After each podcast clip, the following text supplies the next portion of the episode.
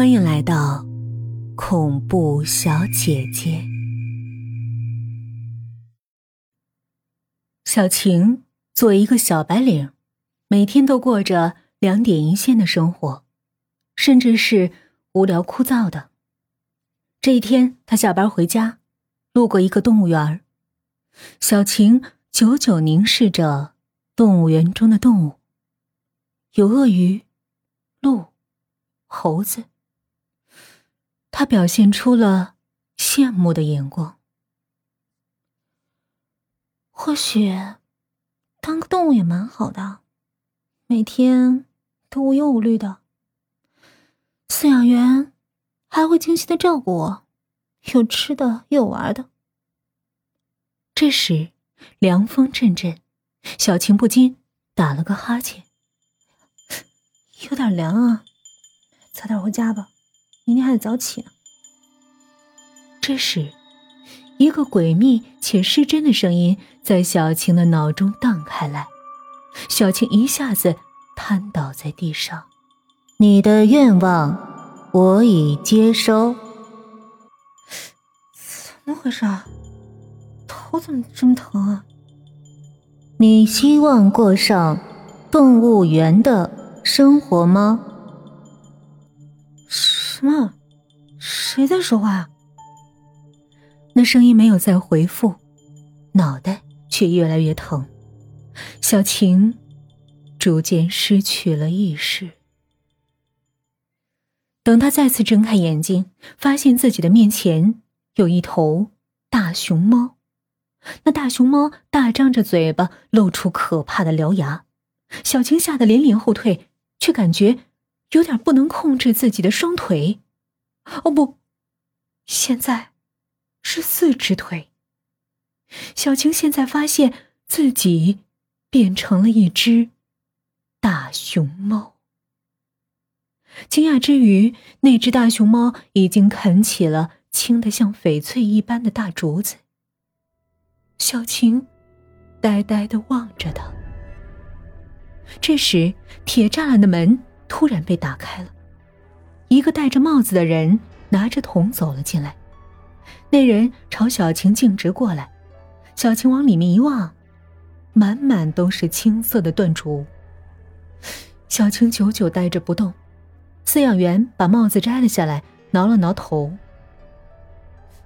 奇怪啊，平时都是直接抢着吃的呀。妹妹，今天怎么了？这是？没错，小晴现在是一头名叫美美的大熊猫。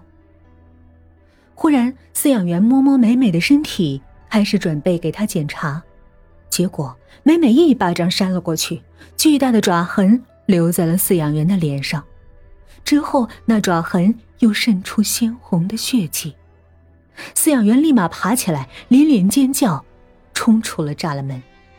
不久之后。一群人围了过来，个个拿着麻醉枪，嗖嗖两下，美美的屁股上多了好几个麻醉针。美美走路跌跌撞撞起来，不久，就瘫倒在地上。趁着美美晕倒的时候，铁栅栏一下被打开，一个穿着白大褂的女兽医走了进来，戴上白手套检查了一下美美，发现她并没有什么问题。这让这位女兽医和其他在场的人都感到疑惑不解。于是，女兽医又检查了一遍美美，叫来众人一起合力将她翻到另一面。赫然发现，美美的另一个面，居然有一个二维码。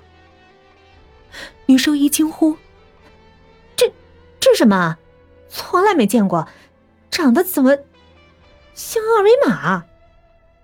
一时间，众人都摸不着头脑。园长下令，先把美美隔离起来。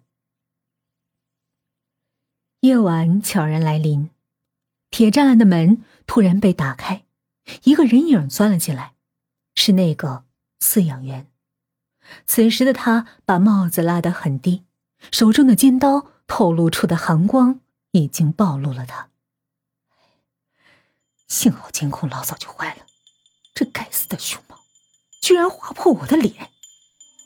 这时，饲养员又从另一只手拿出一个注射器，注射器喷出水柱，似乎在做最后的准备。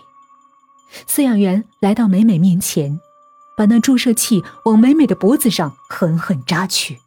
突然，美美睁开眼睛，张开獠牙，向饲养员袭去。一声惨叫，划破了夜空的寂静。第二天早上，人们发现死掉的饲养员尸体。饲养员的尸体下面满是鲜红的血，除此之外，什么都没有。最奇怪的是，他的头被割裂下来。园长认为这是一起谋杀案，所以报了警。不一会儿，警笛声由远而近，呼啸而来。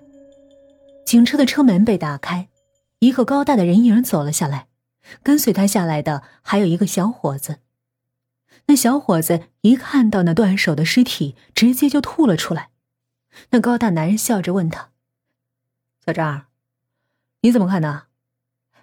刘警官，你饶了我吧，我光是看一眼，我就觉得想吐。小张说着，又感到阵阵恶心。过了许久，小张才缓过来。看到张警官已经在那里勘验现场了。小张，是时候吐好了吧？快点把手套拿过来。哦，来了来了。小张拿着白手套跑到刘警官旁边，戴上白手套的刘警官轻轻用手点在那头颅的额头上，然后旋转了一下，看了看。见到如此情景的小张，瞬间又跑到旁边，又吐了起来。过了一会儿，脱下白手套的刘警官若有所思，对远处的小张说着：“这个断切面看起来非常粗糙，看起来是用尖锐的物品戳入之后再撕裂开的。还有，现场没有任何的凶器，受害人也没有留下什么东西。”这时，一旁的小张抬起头来，看到自己面前的竹林。有没有可能凶器是是竹子呢？刘警官一听，摇了摇头。